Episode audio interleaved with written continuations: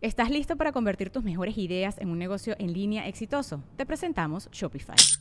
Tal vez no lo sabías, pero nuestro podcast More Than Mamis es un negocio y lo empezamos por supuesto para desahogarnos y hablar sobre la maternidad, no para convertirnos en expertas de ventas y del e-commerce. Así que sí, necesitábamos ayuda para vender nuestro merch y poner en marcha nuestra tienda. ¿Y cómo suena con Shopify? Llegó otra venta. Shopify es la plataforma de comercio que está revolucionando millones de negocios en todo el mundo. Ya seas un emprendedor desde tu casa o desde donde sea, Shopify es la única herramienta que necesitas para iniciar, administrar y hacer crecer tu negocio sin dificultades. Con Shopify puedo gestionar pedidos, envíos y pagos desde cualquier lugar, brindándote toda la información y estadísticas de tus ventas al detalle. Regístrate para un periodo de prueba con tan solo un dólar al mes en shopify.com barra sonoro, todo en minúsculas.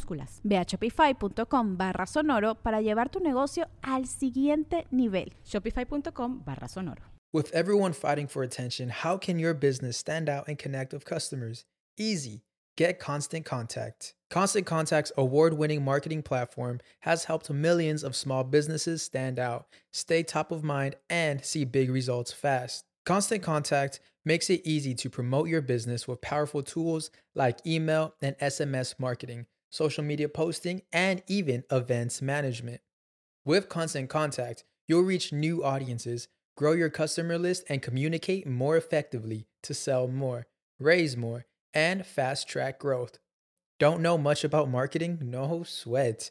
Constant Contact's writing assistant tools and automation features help you say the right thing at the right time every time. Plus, you can send with confidence, knowing your emails are actually reaching your customers thanks to Constant Contact's best in class 97% deliverability rate. I'm a small business owner and I believe that this is a great tool for other small business owners. In small businesses, you need to create a team. And if you're starting by yourself, Constant Contact can be the team that you need. Tackle any challenge with Constant Contact's expert live customer support. Plus, everything's backed by the 30 day money back guarantee. So get going and start growing your business today with a free trial at constantcontact.com. Just go to constantcontact.com right now. Constant Contact, helping the small stand tall. ConstantContact.com. Estás escuchando El Dolop, parte de Sonoro y All Things Comedy Network. Este es un podcast bilingüe de historia americana en el que cada semana yo, Eduardo Espinosa, le contaré un suceso histórico estadounidense a mi amigo José Antonio Badía, que no tiene idea de qué va a tratar el tema. Siempre que, o sea, yo estoy consciente de que no tienes idea, güey, pero hay temas en los que me da un chingo de gusto que no tengas ni idea. Este es uno de esos. Hay, varios temas que, que luego digo, ah, pude haber vivido sin saber eso. Eh, creo que ese va a ser de esos. Ok.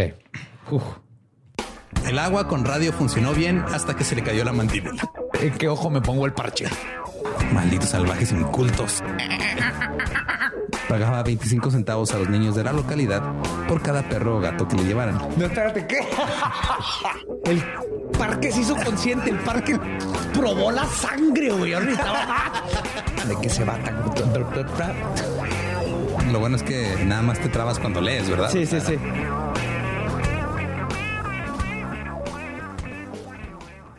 8 de julio de 1885 nace John Romulus Brinkley. Su padre, John Richard Brinkley, era un montañés pobre que ejercía la medicina en Carolina del Norte y que se desempeñó como médico del ejército confederado durante la guerra civil. Brinkley Sr., Brinkley papá, era un verdadero médico de montaña. Esto significaba que había leído sobre medicina y no tenía entrenamiento formal. Yes. Sí. Y sabía usar vallas para curar mordeduras de víbora, ese tipo de cosas. Este estuvo casado cuatro veces, este Brinkley papá. En 1870 se casó con Sarah Mingus y después de un tiempo, la prima de Sara, que también se llamaba Sara, se mudó a la casa. La prima de Sara, o Sara 2. Ok, Sara 2. Tenía 24 años. John la embarazó. Y así. Prima? Sí, sí. O sea, a Sara 2, a la prima de su esposa. Ok. Entonces nació John Romulus Brinkley fuera del matrimonio. Cuando John Romulus tenía solo cinco años, su madre, Sara II, murió de neumonía y tuberculosis. Igual las dos. Su tía, esposa de su papá, Sara, Ajá. se mudaron a una casa cerca del río Tucasigi. Y luego John Richard Brinkley, el papá, murió cuando su hijo apenas tenía 10 años. Ahora John, hijo, asistió a una escuela que era una habitación en una cabaña. Iba a la escuela tres o cuatro meses al año. Terminó sus estudios a los 16 y comenzó a trabajar como telegrafista ferroviario nómada. Qué perro, qué perro con los trabajos de antes. Ok. O sea, el güey. Iba de telégrafo en telégrafo. Ajá. O sea, iba de ferrocarril, de estación de destino en ferrocarril a trabajar de telegrafista. Eran los call centers de la época. Ajá.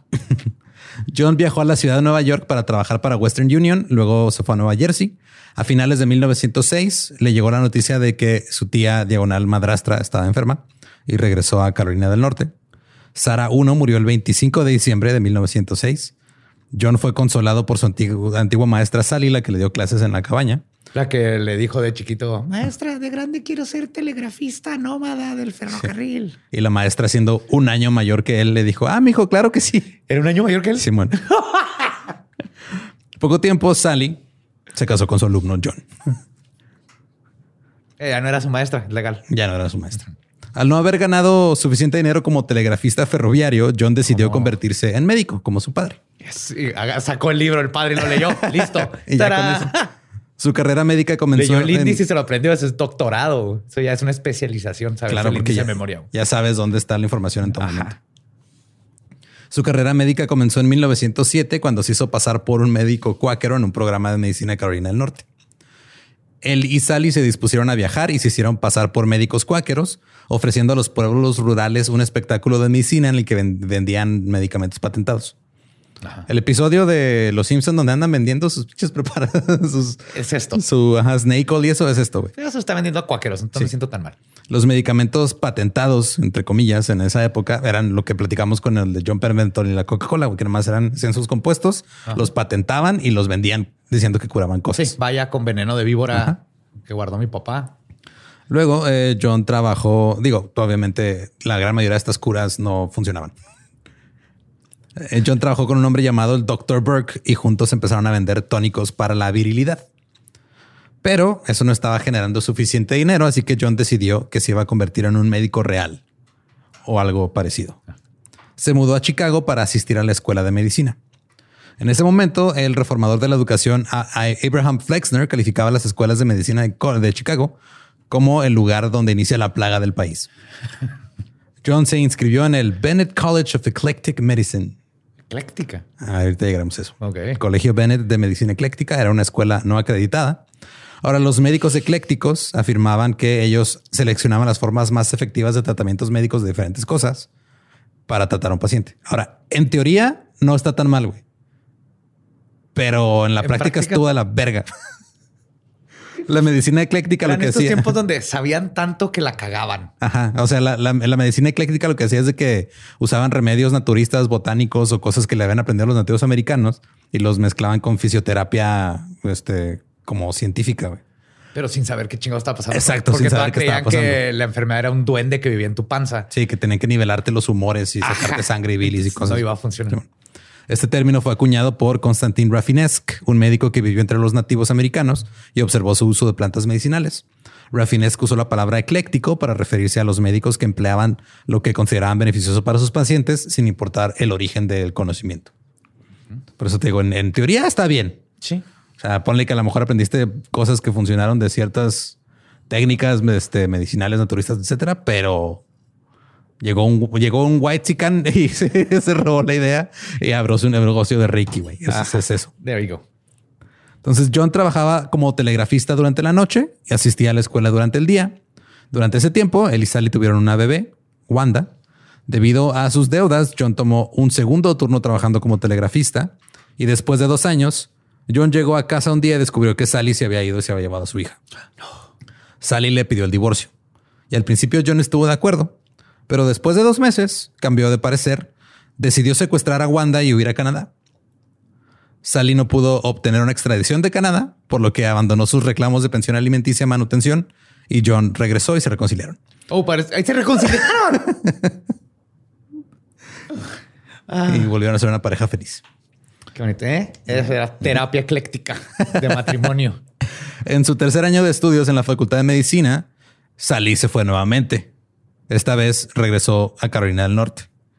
Iba embarazada y tuvo otra niña, Erna. John abandonó la escuela de medicina dejó una deuda en su colegiatura y se fue a seguir a su familia a Tuckasegee en Carolina del Norte. La familia deambuló por un tiempo y terminaron en St. Louis, en Missouri. Ahí John encontró otra escuela de medicina ecléctica, pero como no había saldado sus deudas con la colegiatura con el colegio Bennett en Chicago, no le dieron sus documentos, Ah, mira, como en México. Ajá. No le, dieron sus, Monterrey. Simón, no le dieron sus documentos para que revalidaran ni nada. Entonces hizo lo que cualquier hombre haría en esta situación. Compró un título médico Yes. de la Universidad Médica como en México. Sí. de la Universidad Médica Ecléctica de Kansas City y regresó a su casa en Carolina del Norte. Ahí tuvieron otra hija, Naomi. Ahora ya eran cinco. Eran Wanda, Naomi, Erna, las tres hijas, Ajá. y Johnny y esta Sally. Luego se mudaron a la ciudad de Nueva York. Sally quería que John renunciara a su objetivo de convertirse en médico, pero él se negó. Entonces Sally lo volvió a dejar y se llevó a las tres niñas a Carolina del Norte otra vez. John se mudó a Carolina del Sur, estableció una clínica en Greenville con un hombre llamado Crawford. Y esta clínica se llamaba The Greenville Electromedical Doctors. Los doctores médicos electro, los, Electrodoctores. los electrodoctores de Greenville, Simón. También suena a equipo de hockey. Yes. Y colocaron anuncios para atraer a los hombres que estaban preocupados por su capacidad para desempeñarse sexualmente. Oh my God. Quienes acudían a este centro de salud podían adquirir medicinas eléctricas de Alemania. Eran lo que les vendían. O sea, Y- pilas.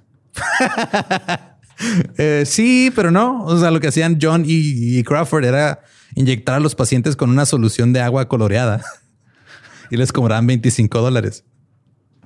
Oh God. A los pacientes se les decía que la inyección curaba todo, desde el desde estar sonoliento hasta la sífilis. Ay. Si tienes sueño o, o tienes sífilis, güey, aquí te lo curamos. Y por eso costaba tanto, porque curaba todo. Porque 25 dólares de la época equivalen a casi 700 dólares de ahorita. Oh. O sea, pues, un chingo de dinero. Sigue estando más barato que ir a que te revisen los ojos en Estados Unidos. Eso sí, pero son mamadas. Después de dos meses, los dos rápidamente abandonaron su clínica y se apresuraron a salir de la ciudad sin pagar la renta. Las facturas de servicios públicos y las deudas por ropa y suministros farmacéuticos también quedaron pendientes. El diario local informó que dejaron deudas con alrededor de 30 o 40 comerciantes locales. Terminaron mudándose a Memphis, en Tennessee. Ahí John conoció y se casó con Minerva Jones, de 21 años, hija de un médico local. Su noviazgo duró cuatro días. El único inconveniente es que John todavía estaba casado con Sally. Oh. Sí. Sí. Se- Sería ilegal totalmente. Sí. Minnie y John pasaron su luna de miel en Kansas City, luego en Denver, luego en Pocatello, luego en Knoxville. Ahí en Knoxville, John fue arrestado y extraditado a Greenville y encarcelado por practicar medicina sin licencia y por todas las deudas que Yo dejó. creí que por haberse casado, sí. Casi, güey. Está muy bien, John. Naturalmente, John le dijo al sheriff que todo era culpa de Crawford y como un buen soplón traidor, entregó a Crawford a la policía. Usando la información proporcionada por John, la policía arrestó a Crawford en Pocatello y Crawford y John se vieron otra vez en la cárcel. Terminaron llegando a un acuerdo extrajudicial con los comerciantes a los que habían defraudado por varios miles de dólares. Crawford pagó la mayor parte de la deuda. John nada más pagó 200 dólares. Y esos 200 dólares se los había dado su nuevo suegro. También pagó su fianza el suegro. Pues ya vi por qué se casó en cuatro días. Sí. John luego se fue a Memphis, donde vivía Minerva. De repente llegó Sally y le dijo a Minnie que John y ella todos estaban casados y que él era un bígamo. Ok, Sally Ajá. me está cayendo mal. vete, vete, mujer. Si no te gusta, vete, pero no estés regresando. Ajá, pues sí, güey. Minnie respondió mudándose a Hudsonia, Arkansas con John. Sí. Luego le ofrecieron a John hacerse cargo de un consultorio este, de un médico que se iba a mudar fuera del estado. Tomó el consultorio y le empezó a ir bien. Publicó su especialidad como enfermedades de mujeres y niños, ganó algo de dinero y se unió al cuerpo médico de la Reserva del Ejército. Con el dinero que ganó, pudo pagarle al Bennett College el dinero que le debía, y esto le permitió mudarse a Kansas City y finalmente inscribirse en la Universidad de Médica Ecléctica de ahí para terminar el año que le faltaba. O y sea, sí le apasionaba la medicina. Sí, sí. Y ya terminó su último año y se tituló como médico. En esa universidad, John estudió las irritaciones y el agrandamiento de la glándula prostática en hombres mayores. Como estudiante, Brinkley comenzó a incursionar en lo que algunos le decían el lado salvaje de la medicina, the wild side of medicine. Yes, sir. El lado salvaje está por ahí abajo y para adentro y arriba. Y en un momento, eh, él y uno de sus compañeros inyectaron a los pacientes otra vez con agua coloreada, alegando que era una cura milagrosa para enfermedades venéreas.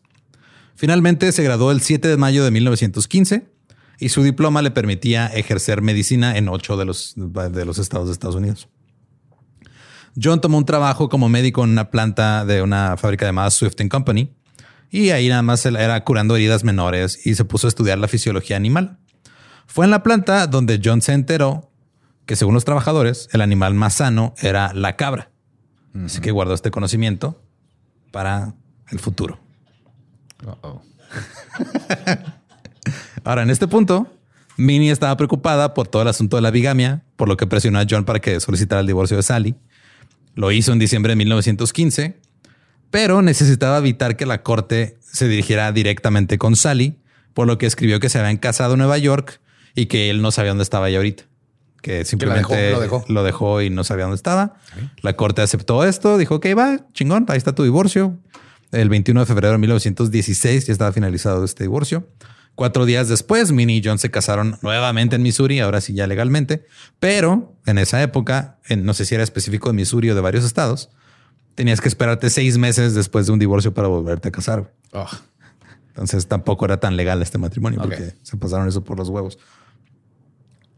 En 1917, John fue llamado a las reservas del ejército para servir en la Primera Guerra Mundial pero no fue enviado al final porque pasó dos meses teniendo un ataque de nervios hasta que fue dado de alta. Ay, pobrecito. Después que conozcas un poco más, o sea, no, no fue real este ataque. En 1918, John y Minnie se mudaron a Milford, en, en, el estado de Kansas. Ahí John abrió una clínica de 16 habitaciones y en esta ocasión su experiencia con los locales fue muy positiva. Pagaba buenos salarios a los trabajadores, ayudó a incentivar la economía local Incluso John hizo visitas domiciliarias a los pacientes que eh, sufrían por el brote mortal de la pandemia de gripe española de 1918. Entonces empezó a ganar de una buena reputación ahí. Un día, un hombre llegó a su clínica en busca de una solución para dejar sexualmente débil, dejar de ser sexualmente débil, perdón. Y en broma, John le dijo que siempre podía coserle un par de esas glándulas de macho cabrío. Porque como había aprendido en la planta, las cabras eran una criatura muy amorosa y afectiva. El hombre desesperado le rogó a John por la operación. Ahora John no estaba dispuesto a dejar pasar dinero, así que le realizó, la operación por 150 dólares. Hey, tú dices dinero, güey. Yo, John, digo, es un experimento por la ciencia. Güey. Tú puedes revolucionar el mundo. Hey, la primera persona que se dio cuenta que no sirve el trasplante de cabeza tuvo que haber hecho el trasplante de cabeza. Claro. Si no, ahorita tendríamos la duda. Así que se insertaron testículos de cabra en los testículos de este hombre.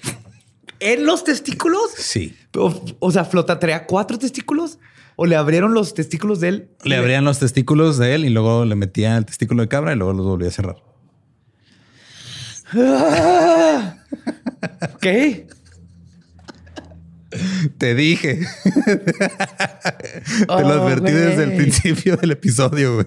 140 episodios de leyendas y nada. Oh, what the fuck. El procedimiento fue exitoso y según las versiones de ambos hombres, la vida del granjero fue restaurada. ¿Ves? Años más tarde. sí, funcionó, doctor.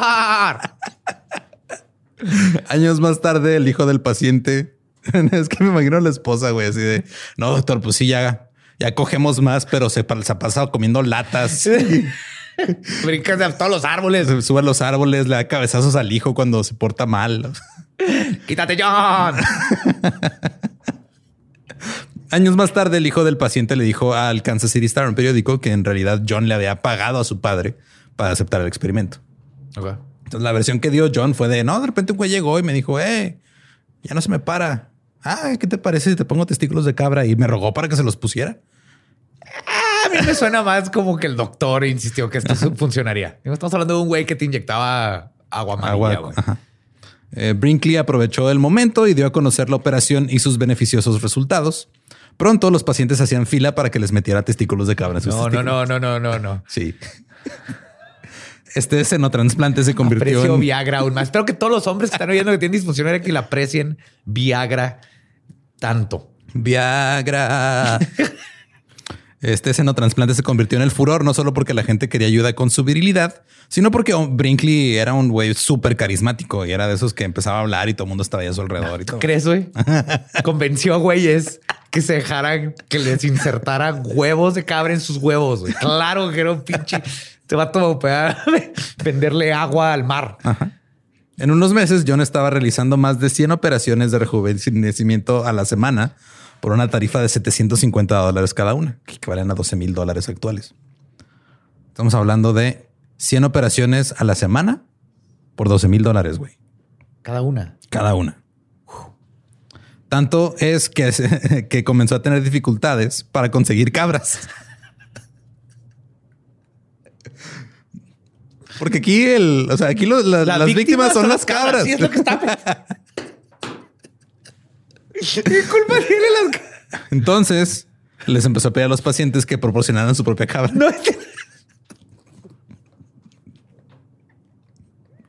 Bueno, no es muy diferente ahorita que te piden que proporciones tu propia sangre para cuando te van a operar. Ajá. Antes llegabas con tu cabra así, oye, no, es que me- imagínate ese post en Instagram. Ah, se solicita apoyo a todos los que puedan donar huevos de cabra porque sabe que Mi papá ya no se le paga. Mi mamá está en agüitada y quiero que recuperen su matrimonio. Entonces pueden traer una- un huevo de cabra o la cabra entera que el doctor se lo saca. La reputación de John aumentó aún más cuando un hombre embarazó a su esposa justo después de la cirugía. Uh. Esto le dio a la clínica algo de credibilidad y los periódicos empezaron a escribir sobre esta cura asombrosa. John comenzó a promover que las glándulas de cabra eran útiles para mucho más que solo fertilidad. Of course. Curaban hasta 27 dolencias, Yep. incluyendo demencia, flatulencia, enfisema o tumores en la espina dorsal. Yes. Comenzó y una, en el estómago. comenzó una campaña de bombardeo por correo. Les empezó a mandar este, a todo el mundo por correo. Pues digo, ahora es, Ah, es- publicidad. sí, publicidad. Contrató un agente de publicidad, de hecho, que ideó un eslogan que no tiene nada de sentido, güey. En inglés era The Ram that am with every lamb. The Ram. That am with every lamb. O sea, se traduce al carnero que soy con cada cordero. Ajá, no, no tiene sentido. La publicidad atrajo la atención de la Asociación Médica Estadounidense. Enviaron a un agente para investigar la clínica de manera encubierta. El agente vio a una Qué mujer. Oye, cabrón, pero, o sea, hasta. Y, y voy y le pido que me inyecte. No, no, no. los o sea, testículos. nada más, va- nada más vas a ir a ver cómo lo hacen. Pero no me dejar entrar, al menos que quiera que yo ponga mis testículos. Tú nada más dice di que vas a preguntar. Andas buscando opciones. Esa es una de ellas. Tú todavía, o sea, no firmes nada. Que bonita un portafolio y una cabra. El agente vio a una mujer cojeando por la clínica a la que le habían dado ovarios de cabra como cura para un tumor de la médula espinal. Ah, ok. Creí que para embarazarse o algo así. También lo hizo para eso. A partir de ese momento, la American Medical Association siguió, o la AMA, siguió de cerca a John Brinkley. En realidad, después de una de sus operaciones, lo que pasa con las, con las gónadas de cabra que te insertaban es de que tu cuerpo las absorbía como si fuera materia extraña y las desechaba. ¿What? Ajá. O sea, eso es lo Creí que, que era algo peor. O sea, creí que se van a podrir ahí, te van a en necrosar algunos todo. casos sí. Pero por ¿lo chupa? Ajá. Sí, por, o sea, por lo general ¿Se eyaculas cabrita?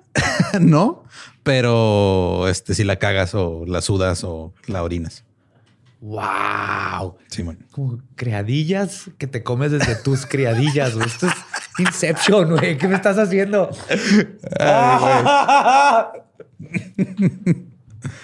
Ahora, este, los órganos no eran aceptados como parte del cuerpo, ya simplemente se colocaban ahí, o sea, nada más los metía y ya, o sea, no, no los cosía, no los, o sea, nada más los abría, abría el huevo y metía el otro ahí y ya. ya, ¿qué más puede comerse los huevos, güey?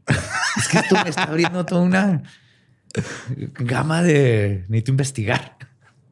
En el caso de las mujeres, los ponía en el abdomen cerca de los ovarios, nada más. O sea, nada más te abría, te ponía ahí los ovarios de la cabra y te volvía a cerrar y ya. Ah, no estaba adentro del ovario ni nada. Ah, entonces tus músculos, donde lo dejara ahí, que el cuerpo se. Otros médicos también estaban experimentando con el trasplante de glándulas. No sé si has escuchado hablar de Serge Voronoff. Tal vez no te suena el nombre, pero te suena lo que hizo, güey.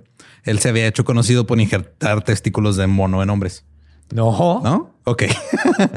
No, no, todo este mundo de.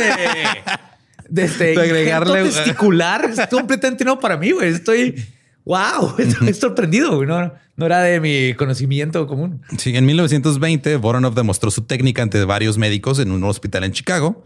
John apareció para ver cómo funcionaba eso, pero no lo dejaron entrar.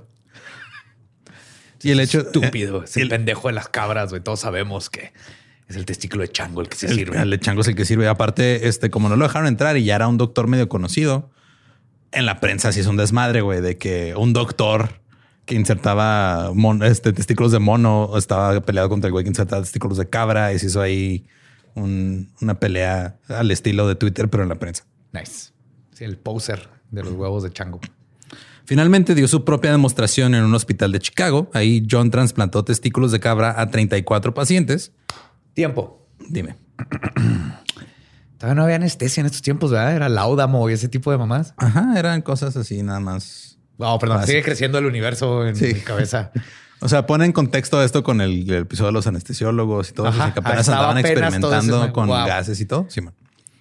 Eh, entre los pacientes que operó ahí estaba un juez, un concejal, una matrona de sociedad y el rector de la Facultad de Derecho de la Universidad de Chicago. Y hizo los 34 trasplantes ahí enfrente de la prensa. Su perfil público creció y su negocio de trasplante de testículos también. En 1922 fue invitado a Los Ángeles por el dueño del periódico LA Times, Harry Chandler. Harry lo desafió a trasplantarle testículos de cabra a uno de sus editores. ¿Qué le editas? ¿Qué fue? ¿Qué pendejo? Tú firmaste contrato. A ver, ¿quieres ser alguien en el periodismo? ¿Qué es esto? Spotify. ¿Te faltan huevos? si la operación resultara ser un éxito, el Chandler dijo que él convertiría a John Brinkley en el cirujano más famoso de Estados Unidos. Pero si no lo era, lo iba a condenar. Dijo, Considérate a ti mismo condenado. Ahora, California no reconocía la licencia de Brinkley para ejercer la medicina, porque no era de los ocho estados en los que estaba Ajá. válida. Pero Harry Chandler movió ahí algunas Palangas. Ajá, y consiguió un permiso de 30 días. O sea, nada más podía hacer medicina por 30 O sea, yo días. sé, pero es ridículo. güey. Ajá, sí es. Si no aceptamos tus te- aquí tus técnicas de médico, pero por 30 días estamos chance a ver qué pasa. La operación fue considerada un éxito. John recibió elogios del LA Times y mientras estaba en Los Ángeles, el LA Times estaba instalando KHJ, la primera estación de radio de la ciudad. John quedó muy impresionado con el- este nuevo desmadre del radio. Este viaje a Los Ángeles resultó ser increíblemente rentable. El periódico Los Angeles Record publicó que William Stitsworth y su hijo Billy, que fue el primer bebé que nació gracias a los testículos de cabra, Code baby. iban a- el, el primer Goat Baby iban a aparecer en un filme y una gran multitud acudió a ver este filme. Eran como esos cortos que hacían de reportajes que ponían en, en los, en los cines. El- antes de las películas. Ajá. Y fueron a verlo. Entonces, ah, no mames, esto pedo sí funciona. Mientras estaba en Los Ángeles, John operó a varias estrellas de Hollywood del momento, obviamente, porque cualquier pinche técnica nueva de este, cualquier cosa Cirugía experimental, médica, terapias raras nuevas siempre pegan primero en Hollywood. güey. Claro. Como, el, como inyectarte botulismo en la face. Exacto. O como hacer ayahuasca todos los días, güey. Andan la madre ahorita haciendo ayahuasca cada, cada. Microdosis de ayahuasca, ayahuasca de ayahuasca, de chai té de ayahuasca. todo sí, el otro día que nomás este, escuché a Neil Brennan. No, vi a Neil Brennan. Esta, ya había hablado el güey de que se ha metido ayahuasca. Neil Brennan es un güey que trabaja con Dave Chappelle en el programa, es estando pero. Pero no había querido revelar quién lo había incitado a la ayahuasca. Ajá. Y hace poco subió a su Instagram que fue Will Smith el que le dijo, güey, tienes que meterte a ayahuasca, güey. Ah, eso explica a su hijo. Entonces, como Will ya salió públicamente a decir que se mete a ayahuasca, ya todo el mundo. ya es natural y se está, la están acabando, güey, como Sí. todo, igual que el peyote. Así pasa. Pero bueno, mientras estaba ahí en Hollywood, se ganó un chingo de dinero. Con una semana, eso como 40 mil dólares. Fue tal la demanda de sus servicios que algunos empresarios locales se ofrecieron a establecerle un hospital temporal en Ensenada, Baja California. ¡Yeah! Porque no le iban a dejar hacer No, claro. ¡Uh, México! Llegaron a alquilar Tenía un una, tenía una cabra pintada de cebra, güey, afuera del hospital. Por sus huevos. llegaron a alquilar un hotel y firmaron un contrato con un ganadero local para suministrar cabras. Pero la Junta Médica de California negó su solicitud de licencia y este, se echaron para atrás los empresarios. Y la razón por la que California le dijo, ¿sabes qué no, güey? Es porque su currículum estaba plagado de mentiras y discrepancias. What? El viaje a California aumentó considerablemente los negocios en la clínica. Todavía no llegamos a la Gran Depresión, faltaban unos 5 o 6 años, pero John se estaba haciendo de un chingo de lana antes de, güey. Eh, compró un automóvil Stutz Bearcat, que era el símbolo de riqueza en ese momento. Su esposa Minnie tenía su primer abrigo de piel. Y de repente decidieron irse de gira con su espectáculo de testículos. Tomaron carretera, güey, fueron a Connecticut. John operó ahí a un hombre mientras un camarógrafo de Fox Motion Pictures filmaba el procedimiento y había otros médicos y enfermeras ahí observando. El negocio siguió aumentando y John amplió la clínica para tener una sala de operaciones más grande. John todavía está en una granja de cabras, güey. Pues sí, pero pues, o sea, tenía ahí, digo, sí castran a las cabras, supongo, ¿no? Sí. O sea, no. si es como, depende, pero si es como los borregos, dejas nomás como uno o dos que van a ser los machos y los demás los castras. Sí, los sementales y los demás los castras. Eh, John todavía estaba buscando formas de expandir su negocio, así que en 1923 compró la cuarta estación de radio comercial en los Estados Unidos. ¿Estás listo para convertir tus mejores ideas en un negocio en línea exitoso? Te presentamos Shopify. Tal vez no lo sabías, pero nuestro podcast More Than Mamis es un negocio y lo empezamos por supuesto para desahogarnos y hablar sobre la maternidad, no para convertirnos en expertas de ventas y del e-commerce. Así que sí, necesitábamos ayuda para vender nuestro merch y poner en marcha nuestra tienda. ¿Y cómo suena con Shopify? Llegó otra venta. Shopify es la plataforma de comercio que está revolucionando millones de negocios en todo el mundo. Ya seas un emprendedor desde tu casa o desde donde sea, Shopify es la única herramienta que necesitas para iniciar, administrar y hacer crecer tu negocio sin dificultades. Con Shopify puedo gestionar pedidos, envíos y pagos desde cualquier lugar, brindándote toda la información y estadísticas de tus ventas al detalle. Regístrate para un periodo de prueba con tan solo un dólar al mes en shopify.com barra sonoro, todo en minúsculas Ve a shopify.com barra sonoro para llevar tu negocio al siguiente nivel. Shopify.com barra sonoro. La KKFB en Milford, Kansas. A una K de ser algo terrible. Sí. El KKKFB es el Facebook ahorita, güey. Es, Facebook supremacista blanco. Eh, rápidamente lo convirtió en una presencia regional. Era Kansas First, Kansas Best. The Sunshine Station from the Heart of the Nation. Ah, qué bonito. Esta estación, la KKFB, proporcionaba informes meteorológicos para los agricultores locales, informes de mercado desde Chicago y brindó una exposición temprana a estrellas como Roy Rogers y Gene Autry. La KKFB también fue la primera estación en ofrecer cursos universitarios al aire, con conferencias transmitidas por teléfono desde lo que entonces se llamaba el Kansas State Agricultural College. Entonces fueron las primeras, sí, o sea, las primeras clases en línea, pues fueron, Ajá. fue este güey. John agregó predicación fundamentalista y programas regulares que ofrecían asesoramiento médico y a través de acuerdos con las farmacias de la región comenzó a recetar medicamentos por radio. Yeah, hey, hey, ahorita puedes pedir medicinas por internet. ¿Qué le duele, compañero? No, ver, vaya al río. Ajá. Cómprese unas sanguijuelas. Se las va a poner en los párpados. Y nos va a echar dos gotas de mercurio. Me los echo ¿En los párpados o en los ojos directamente? En la boca, no es estúpido. Ah, pendejo, yo. Sí, cierto. Se puede echar a perder el ojo si le cae el mercurio en el ojo. Brinkley tuvo mucho éxito, como era un hombre muy carismático, en crear una personalidad de radio que atrajo a los estadounidenses rurales. Tenía un acento sureño notable, pero no súper fuerte, así como elegante. Ajá. Tenía una voz muy agradable. Cuando hablaba, los oyentes rurales obtenían una visión nítida de un médico capacitado y confiable. Un político de Kansas dijo, cito, se ha escuchado a muchas mujeres comentar sobre Brinkley, que un hombre con una voz tan agradable debe ser un buen hombre. Claro. Las mujeres... Claro, claro, güey. Las mujeres apreciaron también su advertencia a los maridos que sus esposas también tenían necesidades sexuales.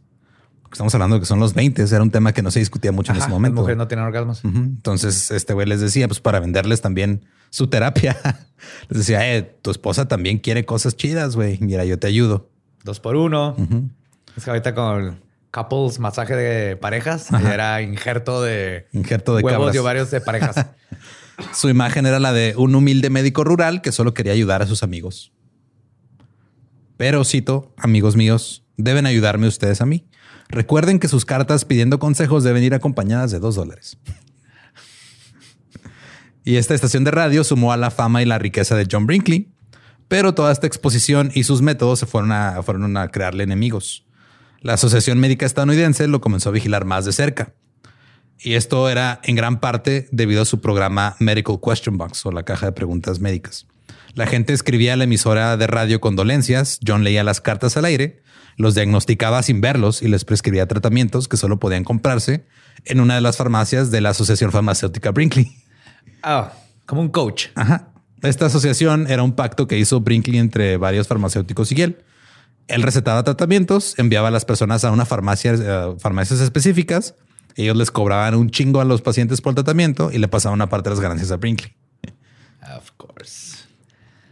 Brinkley a veces enviaba a las personas a las farmacias a comprar tratamientos y si se daba cuenta que los es el primer influencer. Sí, güey.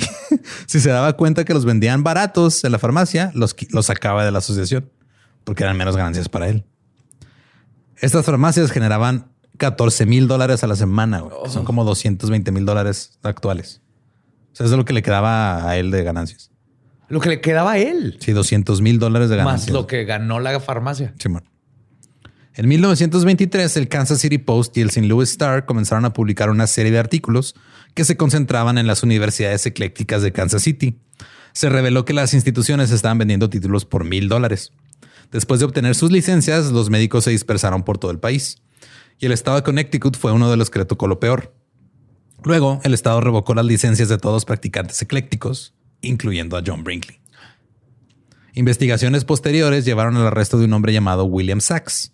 Él había trabajado en diferentes escuelas y calculó que había proporcionado certificados y títulos que permitían a más de 15 mil personas ejercer la medicina con credenciales falsas. Oh, no había pensado en eso. Este güey por ganarse 15 mil dólares mandó a un chingo de doctores a hacer pendejadas y ¿Cuánta gente mataron, güey? mucha. Entregó pruebas y proporcionó información para condenar a otros. California y Connecticut llevaron a cabo investigaciones, le pidieron a John Brinkley que compareciera, pero John Brinkley estaba de gira por el mundo, Yeah. poniendo testículos de cabra en personas en lugares como Europa y Singapur. Yeah. En las audiencias, Sachs reveló que él le había vendido a John su título de médico. California acusó a John de conspiración para eludir los requisitos de la licencia médica del Estado y Brinkley describió la situación como, cito, una persecución no más justificada que la persecución de Cristo. Oh my God. Bueno, ahorita están comparando ponerte máscara con el holocausto, entonces Ajá. no ha cambiado. Esto es de antes. O sea, esto, esto no es nuevo, güey. Esto es hace 100 años. Cuando California envió documentos de extradición a Kansas, el gobernador de Kansas, que resultó ser un paciente de Brinkley, le preguntó, ¿para qué lo quieres? El gobernador de California respondió, él no es un médico habitual, podría dañar a nuestra gente al administrarles veneno en lugar de medicina. Y el gobernador de Kansas respondió, bueno, Kansas está muy lejos de California y no creo que su gente esté en peligro por culpa de Brinkley. Todos estamos bien. Lárgate. Ahora, el rollo aquí es que Brinkley está aportando al estado de Kansas un chingo de dinero a través del turismo médico. Uh, Entonces la extradición fue negada y los rentables, pero los rentables viajes de John a California de vez en cuando a ponerles ahí unos testículos de cabra, no sé, a Cary Grant o no sé quién, quién era de los Clark 20 pero se lanzó este, a las ondas de radio para alardear de su victoria sobre California y sobre la AMA. Y más gente empezó a venir a Kansas para sus procedimientos. Ahora venían de todo el mundo. se iba de tour a California para anunciar que fueran a Kansas. Simón. Nice.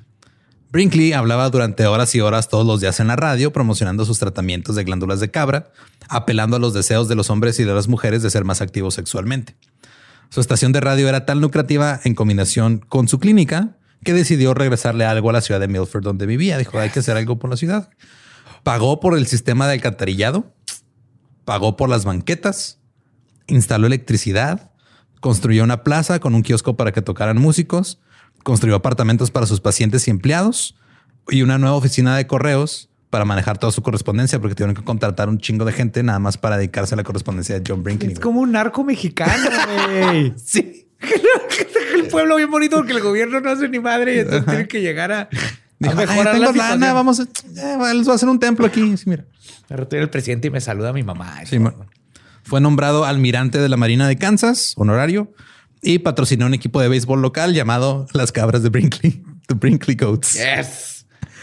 Ahora a Brinkley le preocupaba que el establecimiento médico legítimo se estuviera acercando a él, por lo que decidió que la mejor medida para evitar problemas era obtener un título de, de médico en el extranjero.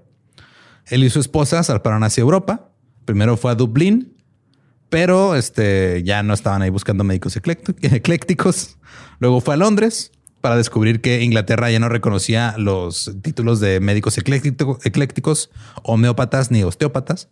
Y él necesitaba para poder no empezar de cero. Ajá.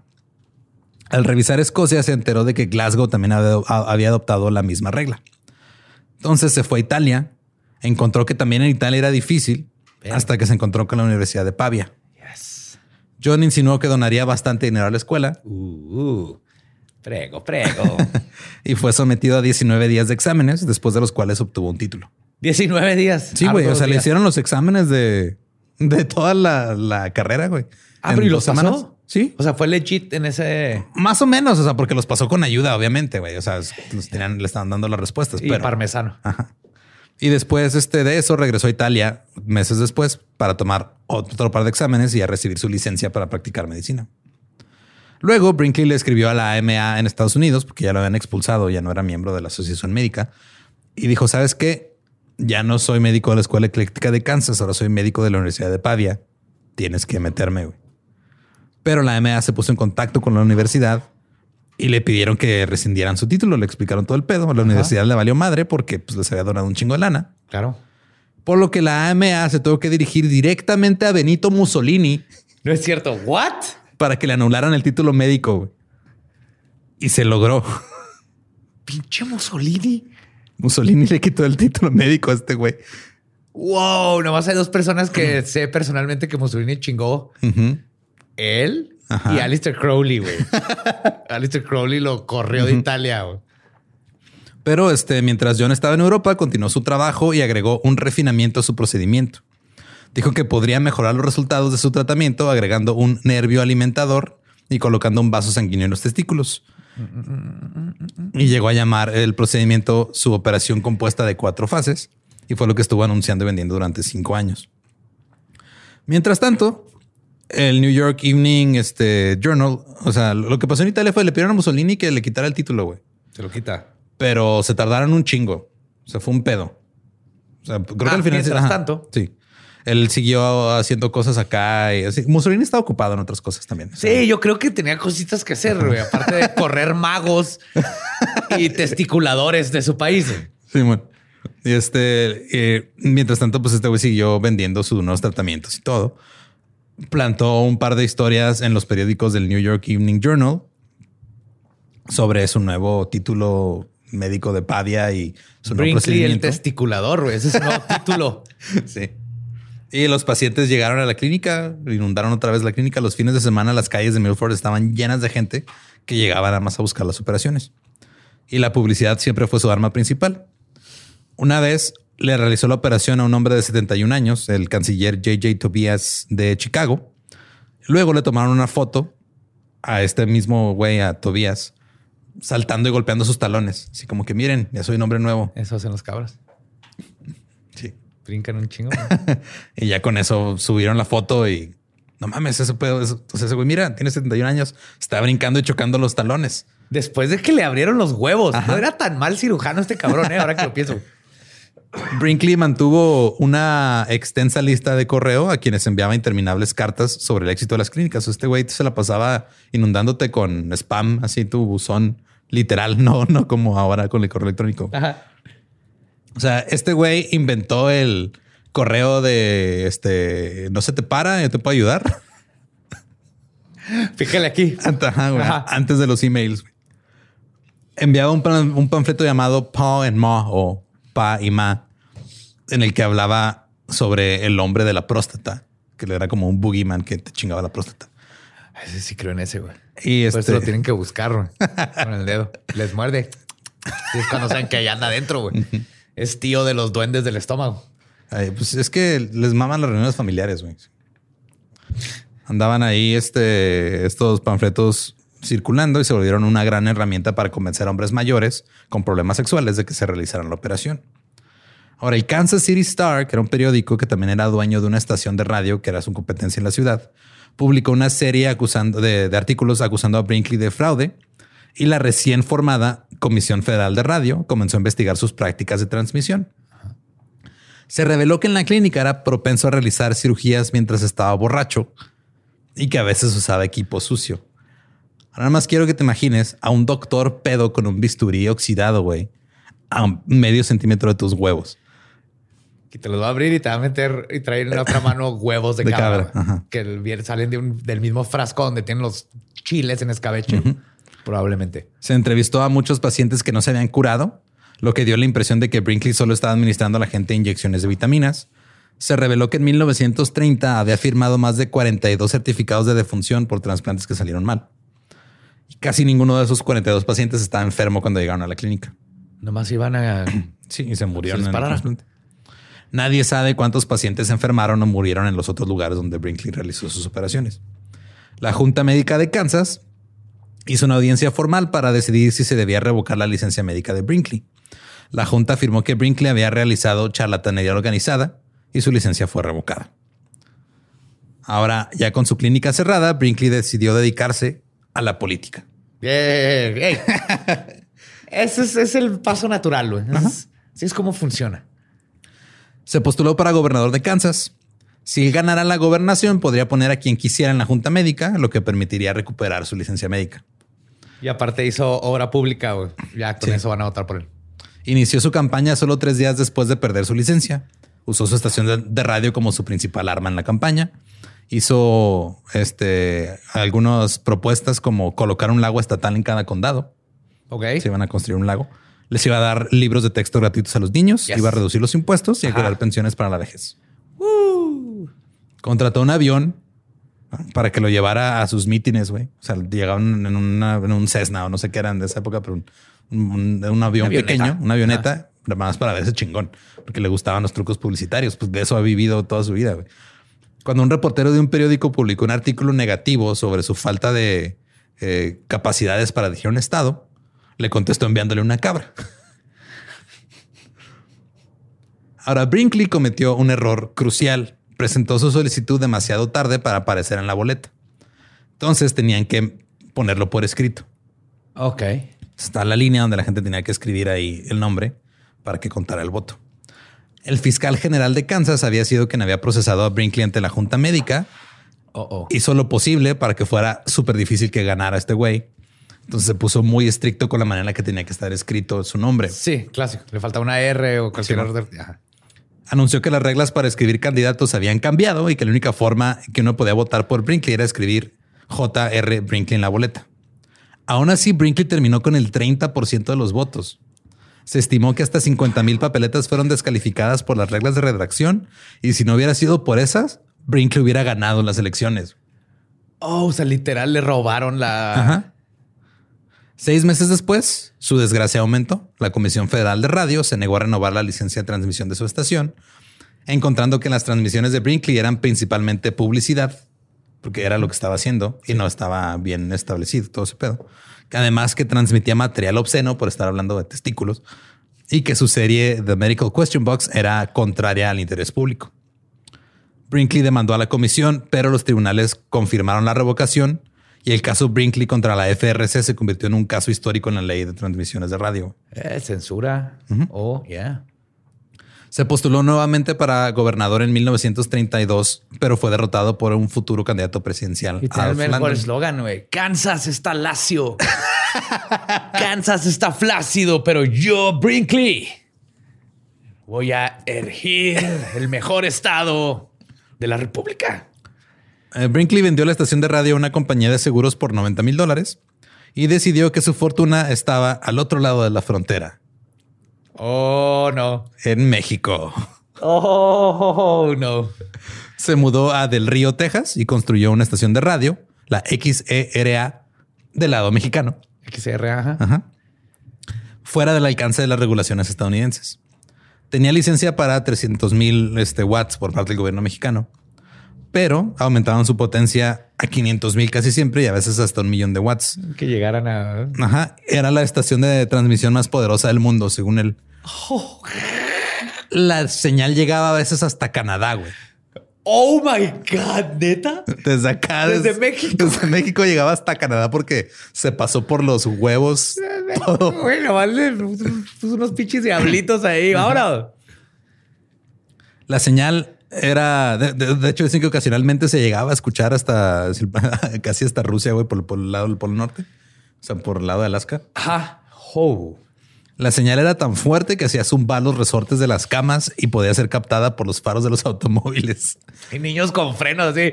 Papá, oigo voces. Dicen que se- no se me para. ¿Por qué está viendo voces? Pues está el, el capítulo de la serie esta de Clown High. ¿Te acuerdas de cuando Juana de Arco trae frenos? los frenos. Y está escuchando una voces, o sea, las voces que escuchaba era una estación cristiana. Yes.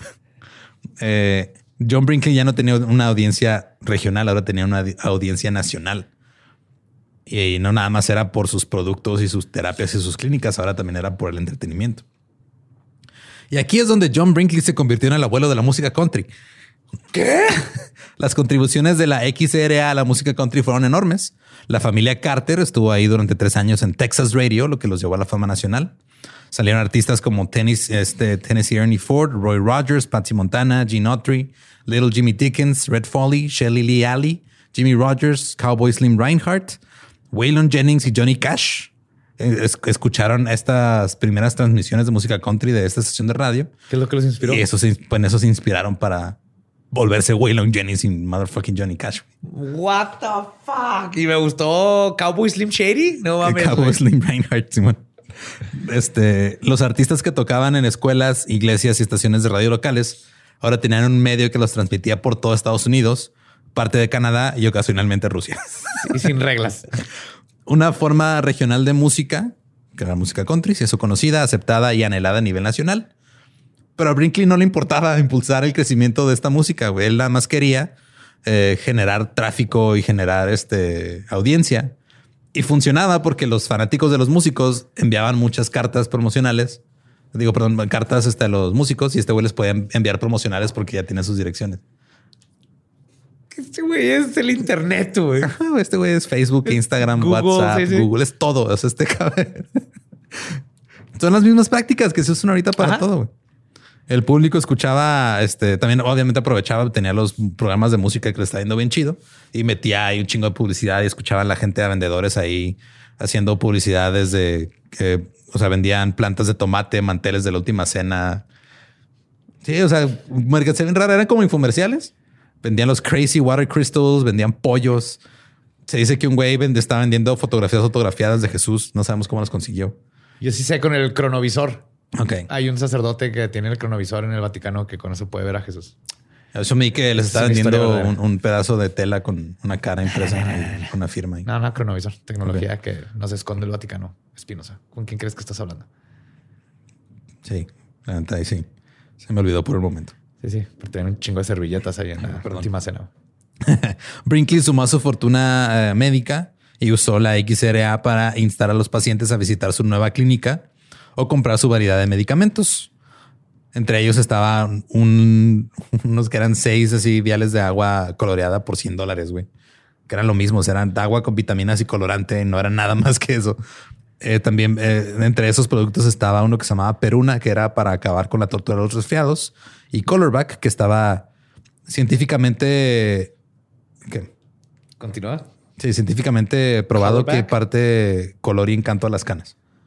Ah, Sí, no, no era Ya. para pintarte. el- sí, el- estaba pensando en color piel. También asumo que este güey vendía la proteína de Bárbara Regil, ¿no? Creo que sí. Entre, entre sus productos. Ya no hacía tantos implantes de, de glándulas de cabra reales, las sustituía por lo que él describía como preparaciones glandulares comerciales. O sea, le estaba inyectando otras pendejadas. Sí, güey.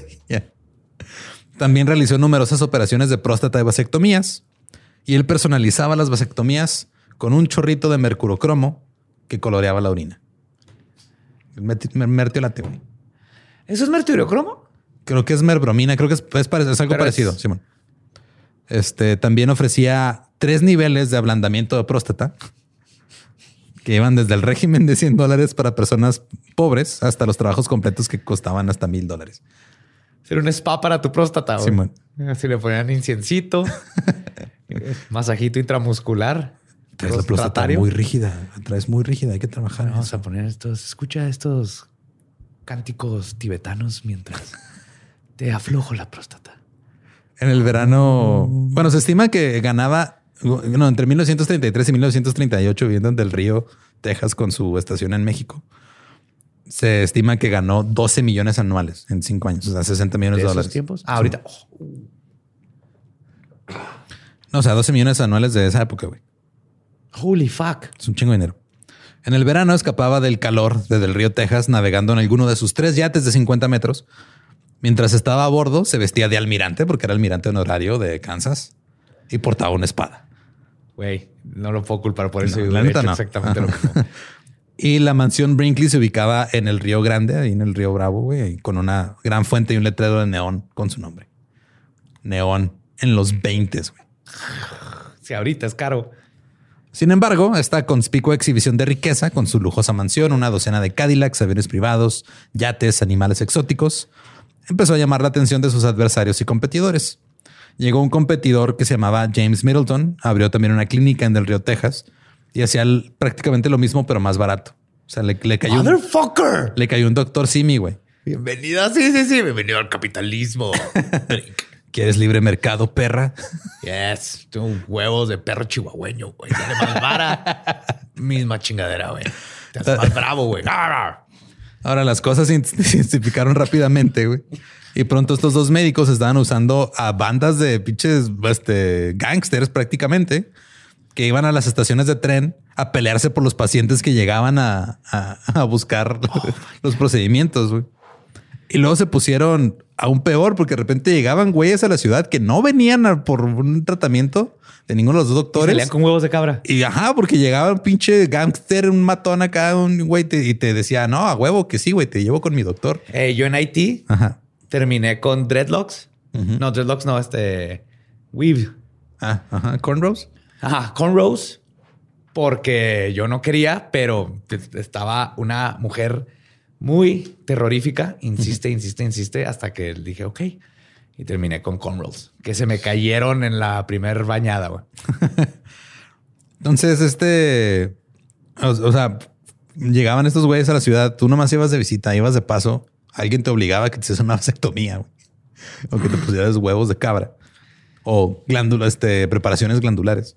Eh, mira, pásale hoy. Sales con huevos de cabra, vasectomía y una camisa de señor Frogs, güey. Uf, señor Frog. Come on. Es un buen, es un buen Este trato. es la buen trato, güey. Brinkley se acercó a los líderes de la ciudad en busca de ayuda, explicándoles cuántos negocios y ganancias había traído al área. Pero los líderes de la ciudad le dijeron, "Eh, no me importa, les dieron la espalda, o sea, como que aquí no tuvo influencia. Así que Brinkley dijo, ¿saben qué? Ya me voy, me voy a ir a Arkansas, a Little Rock. Ahora, la riqueza de Brinkley molestó seriamente al doctor Morris Fishbane, miembro de la junta de la AMA, quien eventualmente se convertiría en el editor de la revista American Medicine. Era muy respetado y no les gustaban los que ensuciaban la profesión de la medicina. Se propuso arruinar por completo a John Brinkley. Y en ese momento está publicando una revista médica y en dos números separados titulados Charlatanes médicos modernos, escribió sobre John Brinkley y de cómo era un charlatán así cabrón, de cómo su carrera la describió nada más como suciedad y falsedad. Brinkley lo demandó. Y también demandó a la MA por difamación y por 250 mil dólares en daños. Ahora se dice que Brinkley condujo el primer día del juicio, llegó en un Cadillac rojo fuego que tenía su nombre grabado en todo el exterior. Y luego cuando salía de, de la corte, Brinkley se iba a la estación de radio, transmitía y se ponía a hablar de todo lo que estaba pasando en el caso. La defensa presentó una declaración dada por el antiguo socio de Brinkley, Crawford. Ajá. Lo encontraron cumpliendo condena en Oklahoma por robo a mano armada. Oh my God. Crawford eh, este, les platicó todos los fraudes del pasado que hicieron juntos. Y cuando Brinkley testificó, parecía desinteresado. Le estaba, o sea, le estaba valiendo madre todo. Too big. Ajá, estaba nada más jugando con un palillo de oro que traía y limpiándose los dientes. Un palillo de oro. Claro. ¿Quién es este güey? Kanye West. Más o menos. Wow. Después de dos días, el interrogatorio se redujo a una cuestión importante. Los testículos de cabra. Ahora. Todos queremos saber. Todo esto, todo empezó ahí. Durante 20 años, Brinkley habría- había afirmado que injertaba cuidadosamente testículos de cabra en sus pacientes humanos. Pero Brinkley admitió en el estrado que simplemente había abierto el testículo humano, le había metido un testículo de cabra y luego había cosido la incisión. Lo cual es impresionante. Para mí sigue siendo impresionante. Con esa admisión, el caso murió. Después de cuatro horas de deliberación, el, ju- el jurado exoneró a Fishbane y a la AMA. Y ya la, reputación de Brinkley estaba completamente arruinada. Fue etiquetado. mismo aceptó que no era más que una operación que no necesitabas. Ajá. O sea, él mismo ahí ya en el estrado dijo, ah, pues yo lo que esto. Le dijeron, ah, pues eso no sirve de nada, güey. Acabas de probar el punto ya. y ya. Fue etiquetado como un charlatán legalmente. O sea, legalmente ya, o sea, la corte lo había declarado charlatán, güey. No sabía que legalmente podía ser un charlatán. Pues este güey lo es. Nos falta esa definición en México. Esta decisión de la corte hizo que salieran otros 3 millones de dólares en demandas por negligencia contra Brinkley. Y para colmo, la mudanza que estaba planeando Little Rock salió hor- horriblemente. Se vio obligado a despedir a gran parte del personal de su clínica y reducir los salarios de los que se quedaron. La clínica estaba en una situación tan desesperada que él ya no podía regresarse a, a Del Río, Texas, o sea, porque ya no tenía ni, ni lana para mover toda la operación otra vez para acá. Ahora lo está investigando el IRS. O sea, Hacienda Gringo ya también lo estaba investigando por falta de pago. Así que hizo lo que cualquier hombre haría. Se requedó en México. Se mudó a Kansas City y abrió una escuela de aviación. y les aseguró a todos los mecánicos que se inscribieran que si estaban ellos en su escuela no iban a poder ser conscriptos para el ejército, lo cual era completamente falso. güey. Oh, God damn it. Eso nada más lo hizo para jalar más gente que se inscribiera. No sé si te brincaste una parte en la historia Ajá. o no puse atención.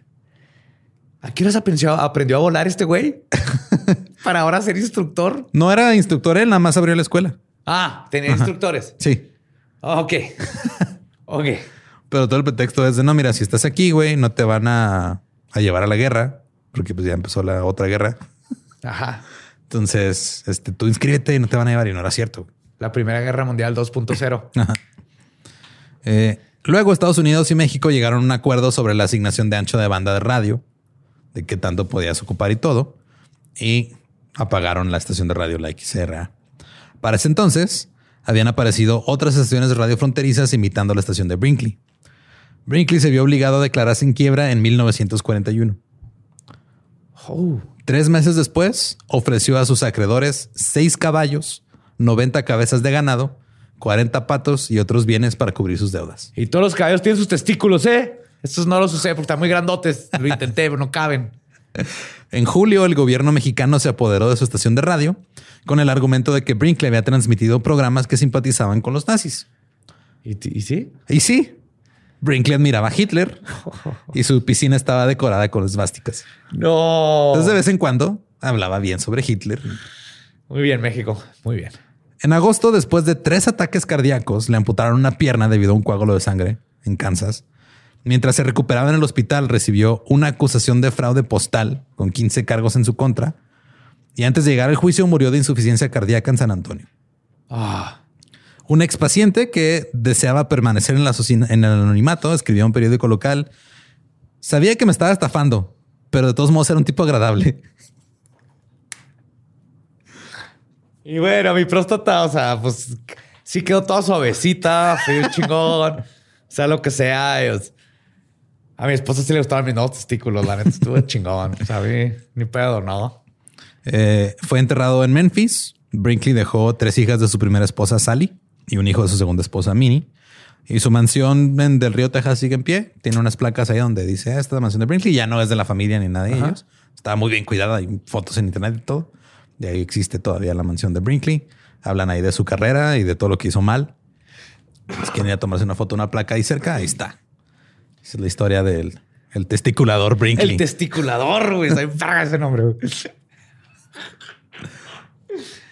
Ah, qué impresionante. Qué bonitos días de la medicina ¿verdad? Donde había más como lugar para, para expresar. Libertad creativa, un chingo de libertad creativa, en la güey. medicina. Creo que falta ahora en la medicina. Y ya estamos muy cuadrados. ¿Qué es eso de siempre querer curar la gente todo el tiempo? No, no, no, no, no, no, no. No. A mí me gusta más esa, esa creatividad. Vamos a meterle esto acá y decir que funciona. Vámonos. Vámonos y cobrar. Cobrar, cobrar, cobrar. Sí. Espero que, que algún día vuelvan esos tiempos. ¿Qué digo? No, no se han ido. O sea, seguimos queriendo corregir este males humanos con tratamientos animales. Digo, ya no es ponerte huevos de cabra para que se te pare. Ahora es tomarte ivermectin para que se te quite el COVID. es lo que iba a decir. Exactamente, no ha Exactamente lo cambiado en mismo. absolutamente Es por lo nada, mismo, güey. por figuras públicas que andan ahí vendiendo pendejadas. diciendo que no, si es que mi, eh, a- a- al esposo de mi amiga, mi prima, lo vacunaron y se le cayeron los huevos. Ajá, y luego, no, no, ya está el. No, es que yo investigué. Yo no. Si no eres doctor, si no escribiste una tesis, si no tienes un laboratorio, no investigaste, googleaste. Ajá. ¡Hazle caso a los doctores! Así es. Bueno, a menos que quieran meterte huevos de cabra. Ajá. Aguas ahí. Doctores reales, no charlatanes. Esa es la historia de John R. Brinkley. Si quieren escuchar el episodio original en inglés de The Dollop, es el episodio 62. También se llama John R. Brinkley. Eh, recuerden que nos pueden seguir en todos lados como arroba el Dollop. Recuerden que también tenemos mercancía oficial del Dollop. Hay con chunchos y con Dricker. Hay playeras, hay tarros, hay tazas. Está chido todo ese asunto. Y a mí me pueden seguir en todos lados como arroba ningún Eduardo. Ahí me encuentran como el Badiablo. Eh, si no conocen su historia, están condenados a, no sé, güey, ya por sus huevos hacer lo que quieran. Ah, Terminar con testículos de cabra. Sí, señor. Y señorita. ¿Estás listo para convertir tus mejores ideas en un negocio en línea exitoso? Te presentamos Shopify. Tal vez no lo sabías, pero nuestro podcast More Than Mamis es un negocio y lo empezamos por supuesto para desahogarnos y hablar sobre la maternidad, no para convertirnos en expertas de ventas y del e-commerce. Así que sí, necesitábamos ayuda para vender nuestro merch y poner en marcha nuestra tienda. ¿Y cómo suena con Shopify? Llegó otra venta. Shopify es la plataforma de comercio que está revolucionando millones de negocios en todo el mundo. Ya seas un emprendedor desde tu casa o desde donde sea, Shopify es la única herramienta que necesitas para iniciar, administrar y hacer crecer tu negocio sin dificultades. Con Shopify puedo gestionar pedidos, envíos y pagos desde cualquier lugar, brindándote toda la información y estadísticas de tus ventas al detalle. Regístrate para un periodo de prueba con tan solo un dólar al mes en shopify.com barra sonoro, todo en minúsculas. Ve a shopify.com barra sonoro para llevar tu negocio al siguiente nivel. Shopify.com barra sonoro.